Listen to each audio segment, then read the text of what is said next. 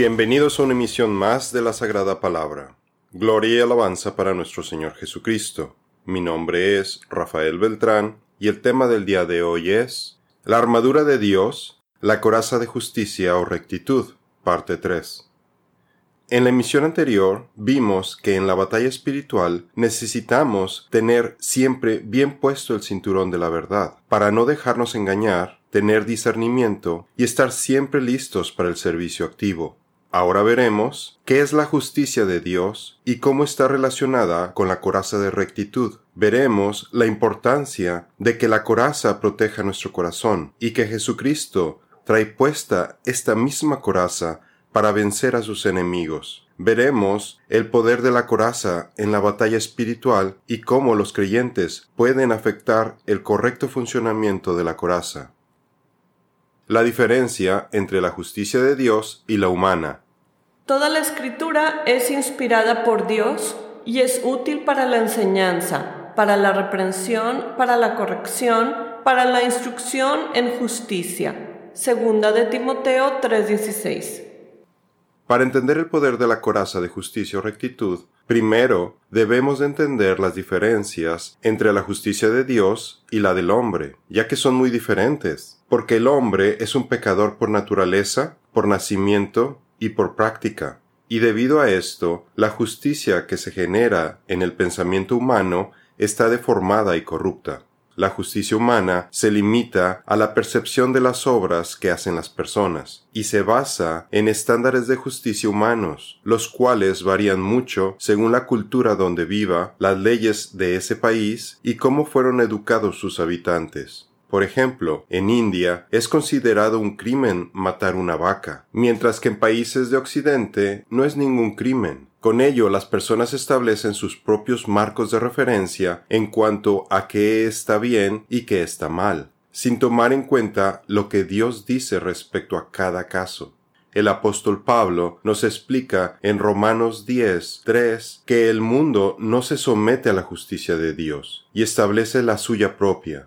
Las personas se comportan como en los tiempos de los jueces de Israel, en donde cada quien hacía lo que le parecía bueno ante sus propios ojos. Y en base a esto, juzgan a las personas que cometen crímenes como Hitler como personas malas y toman como personas justas y buenas a la mayoría sin considerar que las personas siguen siendo pecadoras por la naturaleza pecaminosa de su corazón, lo cual es especialmente problemático en los incrédulos siendo una fuente de maldad continua para quienes aún no han vuelto a nacer de nuevo. Jesús dice, el hombre bueno saca cosas buenas del buen tesoro de su corazón.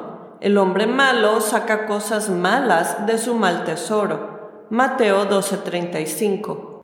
Pues desconociendo la justicia de Dios y procurando establecer la suya propia, no se sometieron a la justicia de Dios. Romanos 10:3. La mayoría de las personas piensan que el juicio de Dios es como un examen de la escuela, en donde las personas que tengan más obras buenas que malas en su vida puede pasar la prueba, inclusive de panzazo e ir al cielo. Sin embargo, esta justicia prevalente en el mundo está muy alejada de la verdadera justicia de Dios. En Gálatas 2.21 vemos que las personas piensan que siguiendo las leyes de Dios alcanzarán a ser justos y se ganarán su salvación, pero lo único que consiguen es hacer nula la gracia de Dios, porque esta supuesta bondad humana se convierte en una trampa, al hacer creer a las personas que son justas y buenas ante sus propios ojos, de hecho, pregúntele a cualquier persona si se considera a sí misma una buena persona, y la mayoría le responderán que sí, porque trata de hacer lo bueno. El problema de esta forma de pensar orgullosa de las personas es que no se dan cuenta o bien no quieren aceptar que en realidad son pecadoras y que necesitan a un Salvador, Jesucristo, y tampoco quieren darse cuenta de la realidad que si no se arrepienten acabarán en el infierno no soportan la sana doctrina, prefiriendo creer las mentiras que van de acuerdo a sus malos actos y que les permiten seguir en las tinieblas, en lugar de buscar la luz y la verdad que los haría libres. Jesús dice, y esta es la condenación, que la luz vino al mundo, pero los hombres amaron más las tinieblas que la luz, porque sus obras serán malas, porque todo aquel que hace lo malo aborrece la luz y no se acerca a la luz, para que sus obras no sean reprendidas. Pero el que practica la verdad viene a la luz, para que sea evidente que sus obras son hechas en Dios. Juan 3, 19 al 21. Piense en lo siguiente. Si usted pudiera ser justo ante Dios por sus buenas obras, entonces, ¿por qué tuvo que morir Jesús en la cruz? Puede revisar nuestro artículo ¿Por qué necesitamos a un Salvador? No hago nula la gracia de Dios, porque si la justicia viene por medio de la ley, entonces Cristo murió en vano. Gálatas 2:21. Déjenme hacerles una pregunta. ¿Recibieron al Espíritu Santo por obedecer la ley de Moisés? Claro que no. Recibieron al Espíritu porque creyeron el mensaje que escucharon acerca de Cristo. Gálatas 3:2. ¿Qué es la justicia de Dios? Para entender la justicia de Dios, primero necesita que el espíritu de conocimiento y de entendimiento le revelen que la única forma en la que usted puede llegar a ser justo es cuando Dios lo salva y lo convierte en una nueva creación. Puede ver Zacarías 3, en donde vemos el momento de la salvación del sumo sacerdote Josué. Y esto solo se consigue cuando usted pone toda su fe en el Señor Jesucristo, quien a su vez le da cuatro cosas. Primero, él cambia lo que usted es, lo hace una nueva criatura, no una buena persona, con una nueva naturaleza en su corazón, y deja de tener la naturaleza pecaminosa que lo hacía pecador. El Señor dice, Además les daré un corazón nuevo y pondré un espíritu nuevo dentro de ustedes. Quitaré de su carne el corazón de piedra y les daré un corazón de carne. Ezequiel 36, 26. Segundo, Dios le envía su Espíritu, quien lo ayuda a cumplir cuidadosamente sus mandamientos, y a su vez el Espíritu le da dones o regalos para el servicio.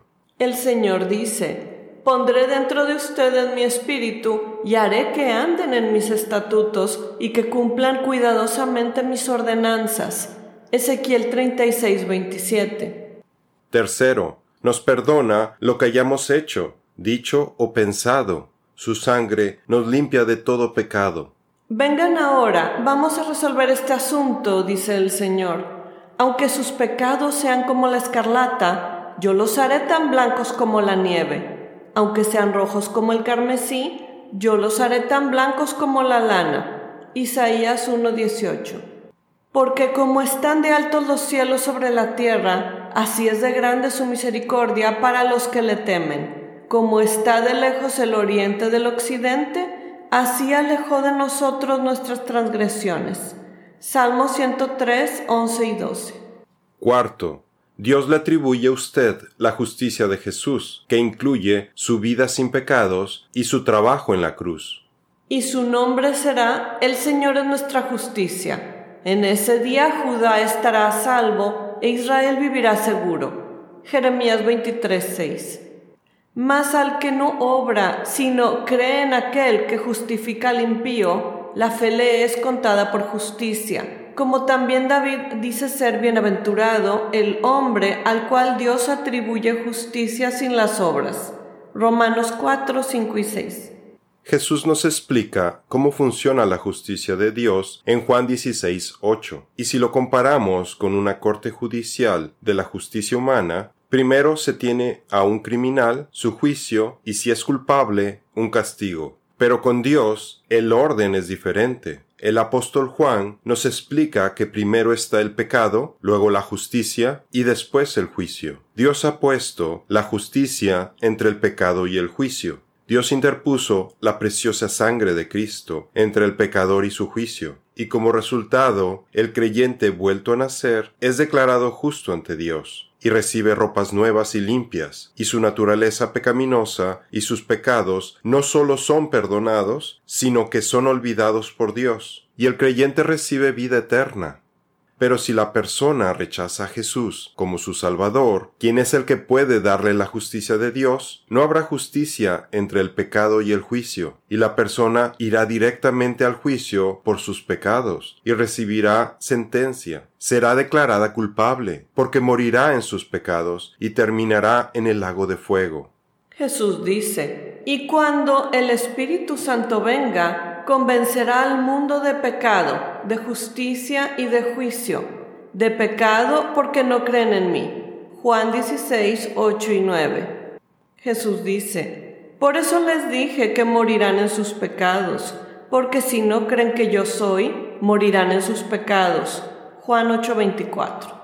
En el siguiente versículo, en Juan 16:9, de pecado, porque no creen en mí, Jesús nos explica que el mayor pecado que una persona puede cometer es el no creer en Dios. La incredulidad de una persona la condenará para siempre. Esta persona no pasará la eternidad en el infierno porque robó un pan o dijo una mentira, porque eso sería injusto. Más bien, el incrédulo terminará en el infierno porque rechazó la justicia de Dios. Y así como los creyentes utilizan constantemente la justicia o rectitud de Dios como un medio para parecerse a Jesús, los incrédulos que utilizan la justicia del mundo sin darse cuenta se están moviendo en la dirección opuesta y llegan a parecerse a Satanás. Y si no se arrepienten, es entonces cuando se irán al infierno, el cual originalmente fue preparado para el diablo y sus incrédulos seguidores, que tienen la imagen de Satanás. Miren, hermanos, que no haya ninguno de ustedes un corazón malo de incredulidad que se aparte del Dios vivo. Hebreos 3:12.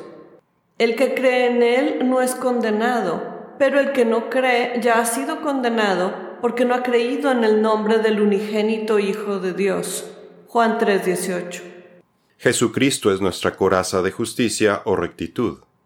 La justicia o rectitud de Jesús la recibimos o se nos es imputada desde el día en que nos convertimos en creyentes vueltos a nacer, y se dice que estamos justificados. Así que legalmente se realiza un intercambio, todos nuestros pecados se le imputan a Cristo, y Él a cambio, por su amor a nosotros, nos da o imputa su justicia por su gracia. Y a partir de ese momento nosotros somos considerados como justos ante Dios. Al ponernos la coraza de rectitud diariamente, significa que estamos recordando esta maravillosa verdad cada día. Por lo que la rectitud que nos da Jesucristo no está limitada solamente durante el juicio final, tenemos el mandamiento de utilizarla todos los días de nuestra vida como parte de la armadura de Dios. El apóstol Pablo la llama la coraza de justicia o de rectitud y nos menciona esta importante pieza de nuestra armadura espiritual en Efesios 6:14.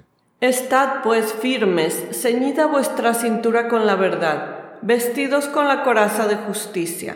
Efesios 6:14. Cuando el apóstol Pablo nos dice a los creyentes que nos vistamos con la coraza de rectitud, deberíamos sentirnos privilegiados, porque está haciendo referencia a la misma poderosa coraza que el Mesías se está poniendo en el pasaje de Isaías 59. Él es el brazo de salvación de Dios, quien está al mando de los ejércitos celestiales, y Pablo nos revela que la coraza de rectitud que el Señor nos brinda es la misma que Él está utilizando, así que mientras la traigamos puesta, tendremos el poder de la justicia del Todopoderoso y son nuestros enemigos los que nos deben de temer a los creyentes. Vio que no había nadie y se asombró de que no hubiera quien intercediera. Entonces su brazo le trajo salvación y su justicia lo sostuvo. Se puso la justicia como coraza y el casco de salvación en su cabeza.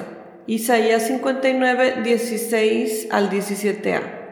Otro aspecto que aprendemos de la coraza de rectitud del Mesías es que Él tiene el poder de interceder por su iglesia, ya que sabemos que Cristo es nuestro sumo sacerdote, y Él intercede por nosotros ante el Padre y limpia nuestros pecados para que aparezcamos como justos ante Él.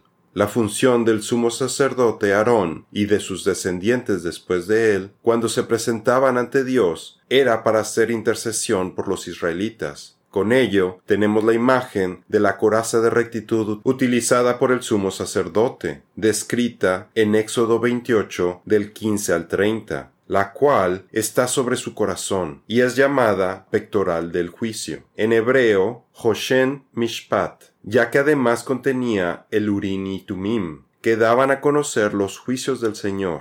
También encontramos otros ejemplos como Moisés, quien, utilizando su coraza de rectitud, hizo una oración de intercesión para que el pueblo de Israel no fuera destruido. Y gracias a la rectitud en la que Samuel caminaba, se pudo poner la coraza de rectitud e intercedió por Israel, y fueron victoriosos ante los filisteos en primera de Samuel 7, 5.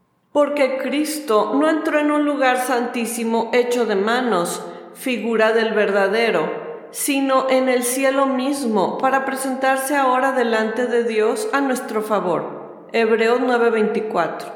Como vimos, cada pieza de la armadura apunta a Cristo. Por eso, cuando nos ponemos la coraza de rectitud, estamos adoptando la rectitud de Jesucristo para nuestra vida, y lo demostramos con el estilo de vida que llevamos, haciendo lo que es agradable ante los ojos de Dios, y dejando en el pasado nuestra propia rectitud o justicia humana, que es de una calidad muy inferior en la batalla espiritual, por lo que el Señor se convierte en nuestra rectitud.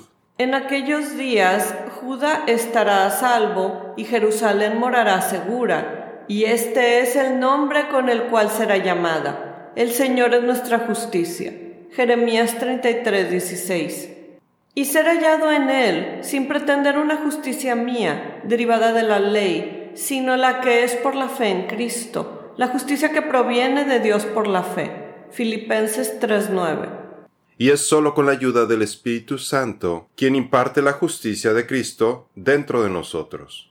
La justicia impartida se refiere a la justicia que Dios pone en nuestras vidas, para que podamos mejorar nuestra justicia o rectitud, al apegarnos y cumplir con los mandamientos del Señor, sus leyes y sus estatutos. Nuestra rectitud se manifiesta en nuestro comportamiento, en lo que pensamos, decimos y hacemos, y lo mejor es que al hacer lo que el Señor le agrada, Él nos premia, no solo permitiendo que nos pongamos la armadura de Dios, sino con sus bendiciones. En Deuteronomio 28 vemos que la obediencia a los mandatos de Dios, o sea, la rectitud, trae bendiciones no solo al creyente, esté donde esté, sino también a sus posesiones, incluyendo a sus animales y por lo que entendemos, también quienes lo rodean se pueden ver beneficiados. Como vimos en Génesis 7 del 1 al 3, Noé termina la construcción del arca. La rectitud de Noé ayudó a que su familia también se salvara. También vimos el ejemplo del egipcio Potifar, cuya casa recibió bendiciones gracias a José.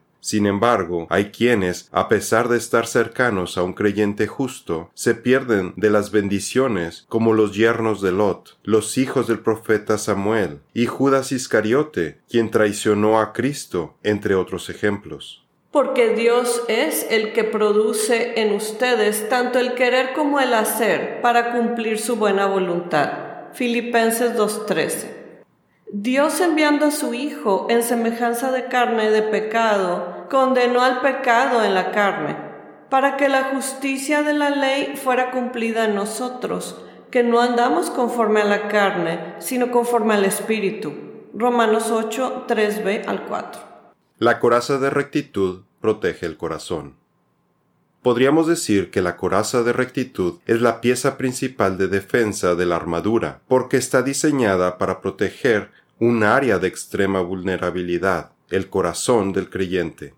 Satanás ataca los corazones de las personas de diferentes maneras. Puede ser con películas, imágenes, canciones, personas que le den malos consejos, malos pensamientos que le llegan de repente, entre otras cosas. Todo para darle sugerencias de que haga lo malo ante los ojos del Señor. De hecho, lo incita a que haga lo opuesto a lo que dice la palabra de Dios, y le tiende trampas para que caiga en el pecado.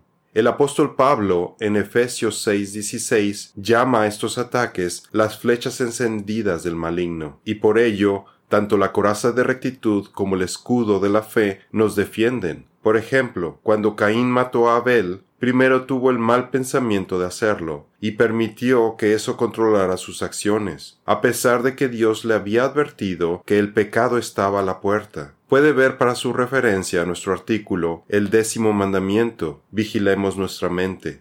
¿Por qué estás tan enojado? preguntó el Señor a Caín. ¿Por qué te ves tan decaído? Serás aceptado si haces lo correcto, pero si te niegas a hacer lo correcto, entonces ten cuidado.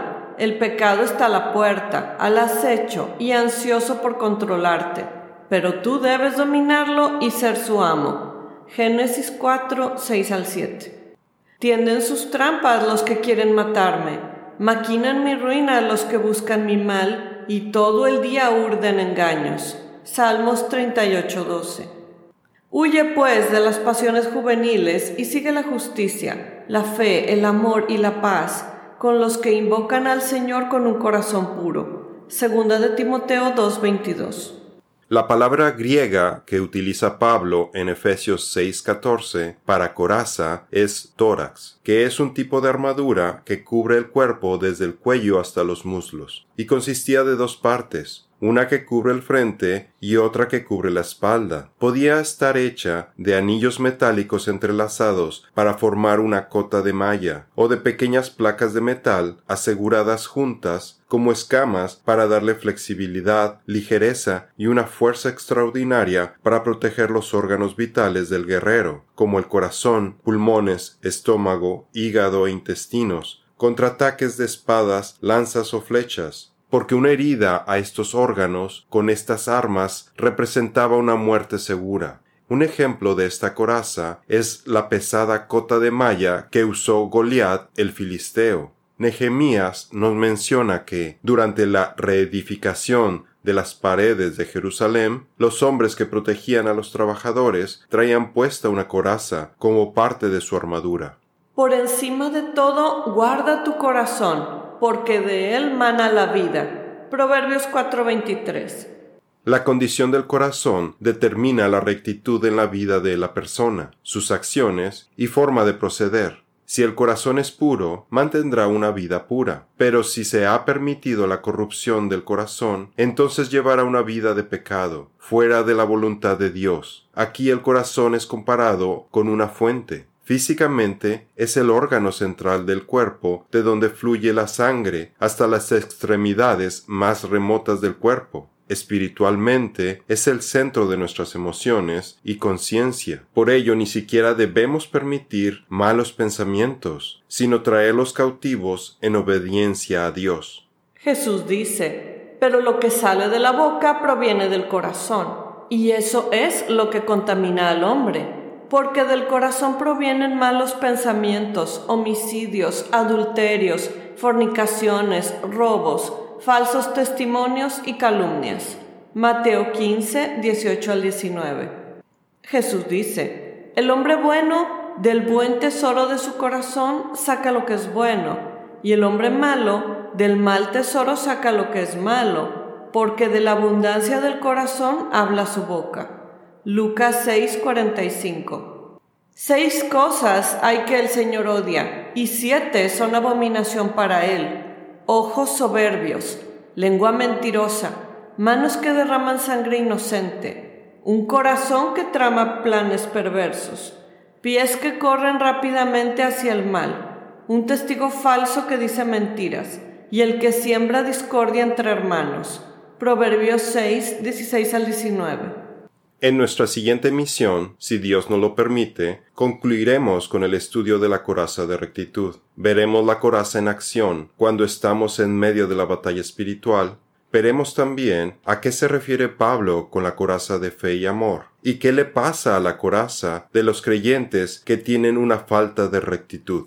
Él nos salvó, no por las obras de justicia que nosotros hubiéramos hecho, sino según su misericordia por medio del lavamiento de la regeneración y de la renovación del Espíritu Santo que Él derramó sobre nosotros abundantemente por medio de Jesucristo nuestro Salvador. Y esto para que, justificados por su gracia, seamos hechos herederos conforme a la esperanza de la vida eterna. Tito 3, 5 al 7. Eso es todo por el día de hoy. Los esperamos en nuestra siguiente misión. Que Dios los bendiga.